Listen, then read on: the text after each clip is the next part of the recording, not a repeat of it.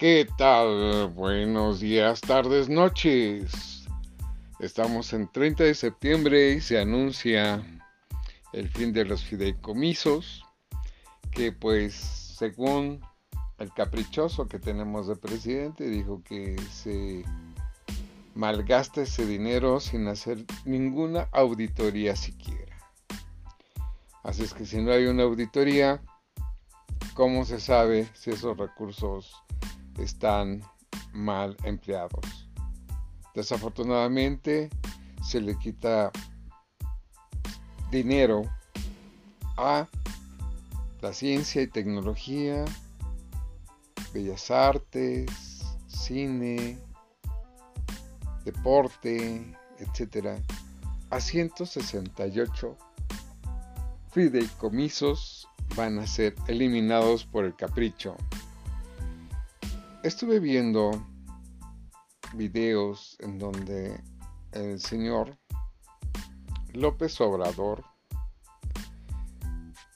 tuvo una conferencia para las Naciones Unidas en donde ese video salió a nivel mundial. Qué bárbaro, todo desalineado. Miren, con todo respeto para el señor Clavillazo, ya tiene competencia. Aunque estaba de traje, portaba mal el traje, parecía el saco que como si estuviera todavía en el gancho ahí colgado. El cuello todo desalineado. Ustedes saben qué imagen se le está dando de nuestro pueblo, de nuestro gobierno al mundo. Acuérdense que una imagen dice más de, de mil palabras. No obstante, el desarreglo que tuvo este señor, claro, estuvo bien maquillado, no digo que no, tenía buen maquillaje para salir a la proyección al mundo, no, no le tuvo miedo al éxito, como dicen ahí en las redes sociales. Y salió, nada más hagan el favor, diciendo del, del avioncito, que era todo un palacio volador y que se rifó, pero se está vendiendo. ¿Ustedes creen que el mundo va a creer eso? O sea, se rifó y se dio. Porque una rifa al que gane se le tiene que dar. Y ahora resulta que se rifó, pero se está vendiendo. El señor dice que fue un completo éxito, cuando en realidad regalaron muchos, muchísimos cachitos de lotería que a final de cuentas amañado lo ganaron instituciones de gobierno como el Seguro Social y anexos, que no quiero entrar en mucho detalle de eso. Que todo va, va bien, que tiene un gran control de, del COVID. En fin, lo que es el Gatel y López Obrador, pues ya parecen merolicos. Nada más dicen, dicen y no hacen nada. Que baja la delincuencia cuando todos los días hay muertos, todos los días hay asesinatos, todos los días hay asaltos, todos los días matan a una mujer. Incontrolable, incontrolable. Y no se diga la pobreza. Predica y exhorta a que el mexicano sea pobre. Y ahora quitando el fideicomiso, será un pueblo pobre, hambriento y sin cultura. Y eso lleva a al desastre de un pueblo, al hecatombe de un pueblo. Ya le dio en la torre a la economía, ha dado en la torre a proyectos importantes en donde hay dinero del extranjero, hay fuertes inversiones, bueno, había fuertes inversiones, las compañías más fuertes que había aquí con su dichoso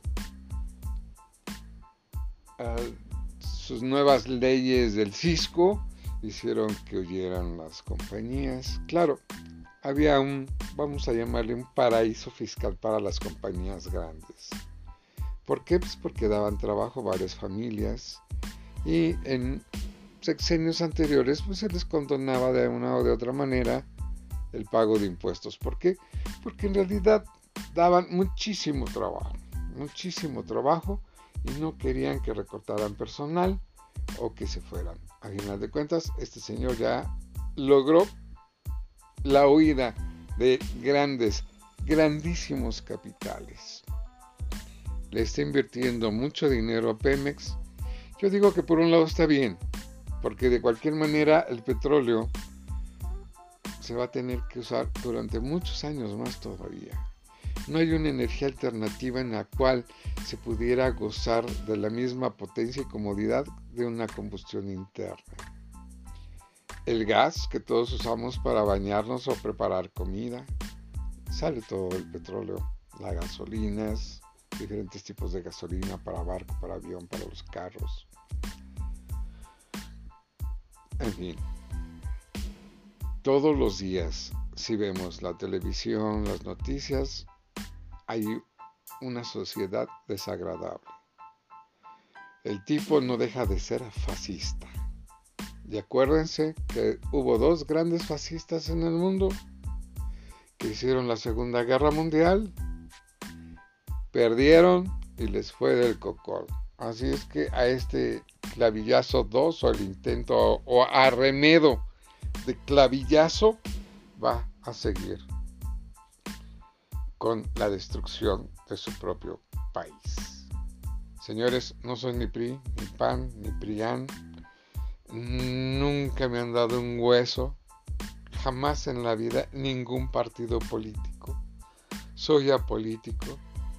Y gracias a que soy apolítico puedo decir, puedo criticar, y puedo reclamar a un mal gobierno.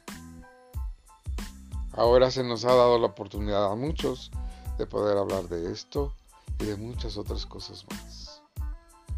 El populismo que está llevando nefasto, que está dividiendo a una población, a todo un país, para hacerlo más pobre, más hambriento, y más estúpido para que no piense, no progrese. Y solamente los beneficiados ya sabemos quiénes son, los más ricos de México, que siempre van a tener la batuta de quién muere, quién vive, quién trabaja, quién es el pobre, quién puede sobresalir ante una sociedad o comunidad o familia. No es justo. Creo que todos merecemos una superación digna, una vida digna, salud digna, transporte digno. Y mira, pues hasta un gobierno digno, que nunca lo hemos tenido, ¿eh? Llevamos, yo creo que parte del siglo pasado y lo que va de este en las mismas y ahora en las peores. Señores, esos recortes no son necesarios porque, repito, nunca se les hizo una auditoría para saber si ese dinero estaba dando resultados o no. Así es que nuestros atletas tendrán que hacer no sé qué para poder conseguir dinero y podernos representar en el extranjero. Los científicos mexicanos pues van a tener que salir del país porque aquí no van a tener chamba nuestros famosos, buenos o malos artistas se van a quedar sin apoyos porque reclamaron al Señor. Eso es fascismo. ¿eh? Los cineastas, actores de televisión, teatro, de radio, hicieron un reclamo porque no tenían la libertad de expresión, pues ya no la van a tener porque ya les quitaron. ¿Y qué, qué, ondas, no? Este señor dice que todo ese dinero se va a ir para hacer mejores los hospitales que cuando este cuate entró hace 22 meses. Lo primero que hizo fue recortar dinero a las instituciones de salud. Y ahora ya le quiere meter, ¿no? Qué ironía, ¿verdad? Siempre ha dicho que pues el COVID, con su apoyo merolico de Gatel, que este cuate yo no sé en dónde, en qué momento se hizo merolico igual que su gran jefazo. Señores, ¿qué más falta? Ya recortó a la seguridad, recortó a la niñez, recortó los medicamentos para el cáncer para los niños, les recortó el dinero a diputados, senadores, magistrados, etcétera, etcétera, etcétera. ¿En dónde carambas está ese dinero? Si alguno de ustedes ha viajado por carretera, se va a dar cuenta que sobre el camino, digamos, si sale uno de la Ciudad de México hacia, no sé, Querétaro, vamos a pasar horas y kilómetros viendo casas, gente, transporte que va, gente que viene. imagínense ustedes, si de por todos los que están ustedes viendo, desde que empiezas a caminar hasta que ya traes bastón, pagaran un peso cada quien, serían miles de millones de pesos. Pero no pagamos un peso. Hay un promedio aproximado de nuestros consumos en pagos de impuestos, en comida, en gasolina, en transporte, en ropa, en zapatos, en lo que quieran. Nosotros estamos pagando un promedio de 5 pesos por hora. ¿Saben de cuánto dinero estamos hablando? Y eso estoy hablando de gente trabajadora, gente que tiene un salario o que trabaja para tener dinero. No estamos hablando de ninguna manera de empresas. ¿En dónde está ese dinero?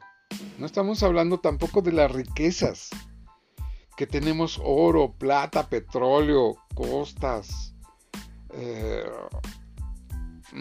es un cuerno de la abundancia en nuestro país. Y este tipo nos quiere ver pobres. ¿Cómo es posible que uno de los países más ricos del mundo sea tan pobre como este cuate quiere hacerlo? ¿Quiere la pobreza para tenernos con el pie en el cuello? Quiere que nosotros no podamos pensar y sobresalir porque no vamos a poder tener una carrera digna, una escuela digna, un trabajo digno. Siempre vamos a tener que estar ganando el salario mínimo para poder vivir al día. Cuando nuestro México nos da para más, para muchos, muchos más. En 1993 trabajé para las Naciones Unidas e hicieron un mapeo en donde decían que según la ubicación del país, la extensión del país y las riquezas internas del país, podrían sacar un promedio del salario mínimo. Cuando hablaron de mi país en 1993, yo trabajando para las Naciones Unidas para el Medio Ambiente, que es el PENUMA, se dijo el salario mínimo para México sería de 120 mil pesos mensuales. ¿Saben ustedes? Desde el 93 del siglo pasado, según las Naciones Unidas, era esa cantidad de dinero.